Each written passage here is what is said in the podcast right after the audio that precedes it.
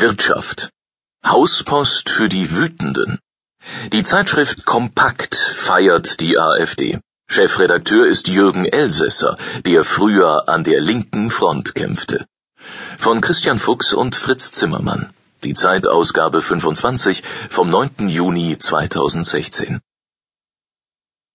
Wenn es um Frauen geht, hat Jürgen Elsässer klare Vorlieben. Im Frühjahr holte er die AfD-Chefin Frauke Petri auf den Titel. Darunter stand die bessere Kanzlerin. Wenige Monate vorher hatte er schon Angela Merkel auf dem Cover hinter Gittern gezeigt. Dazu die Titelzeile Merkel Fragezeichen verhaften Ausrufezeichen. Jürgen Elsässer ist Chefredakteur. Sein Magazin heißt Kompakt. Es positioniert sich gegen den Euro. In der Ukraine-Krise ergriff er Partei für Putin. Es enthält krude Theorien zum rechtsextremen NSU und zu den Terroranschlägen vom 11. September 2001 in New York. Seit 2015 dominiert vor allem ein Thema das Heft, der Umgang mit den Flüchtlingen. Auch dafür findet Kompakt scharfe Zeilen. Asylflut oder Merkel die Königin der Schlepper. Anfangs verteilte Elsässer sein Heft auf den Parteitagen der AfD. Heute kann man es an fast jedem Kiosk kaufen.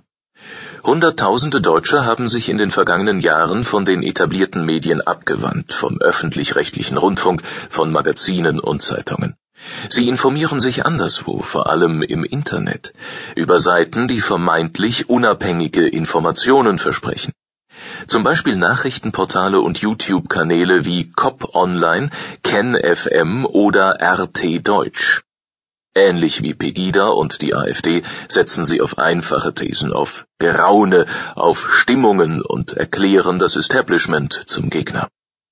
Jürgen Elsässers Kompaktmagazin ist eines der erfolgreichsten unter ihnen. Es ist das Magazin der Unzufriedenen. Kompakt gelingt es, Wütende in Käufer zu verwandeln. Für sie ist das Magazin das letzte aufrichtige Medium, das mutig Skandale enthüllt, die von Regierung und etablierten Medien vermeintlich verschwiegen werden. Für alle anderen steht das Heft vor allem für plumpe Thesen und Verschwörungstheorien. Seit das Magazin vor fünf Jahren gegründet wurde, bricht Kompakt nicht nur Tabus, sondern auch mit einem wichtigen Trend der deutschen Medienlandschaft. Seine Auflage sinkt nicht, sie steigt. Von null auf mittlerweile 80.000. Gut, die Hälfte der Hefte wird nach Insider-Angaben aus dem Verlag auch wirklich verkauft.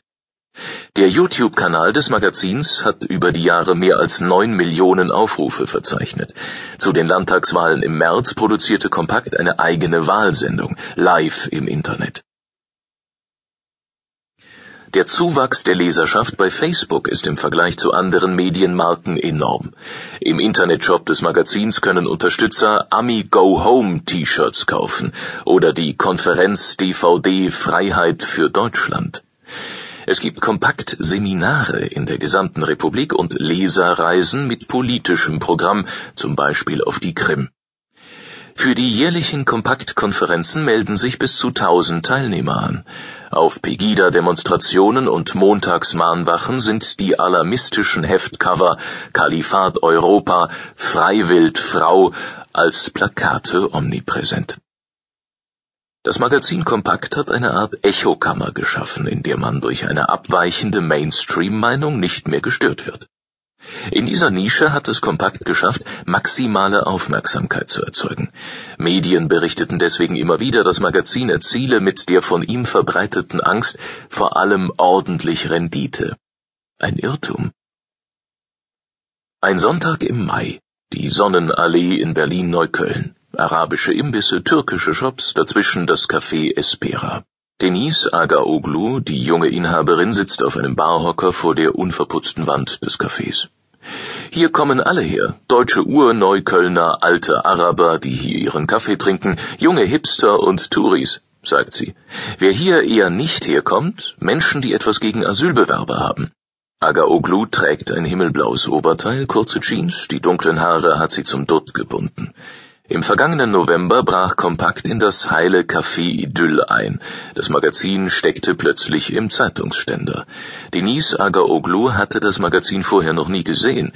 Wir wussten am Anfang nicht, wo das herkommt, sagt sie. Auf dem Cover, erinnert sie sich, war ein Soldat mit einer Kalaschnikow zu sehen, dazu der Titel Endstation Bürgerkrieg. Darunter war ein Artikel über die vermeintliche Kolonisierung der EU durch den Islam angekündigt. Ein Mitarbeiter fragte sie, warum so ein rechtes Magazin ausliege. Denise Agaoglu wusste es nicht.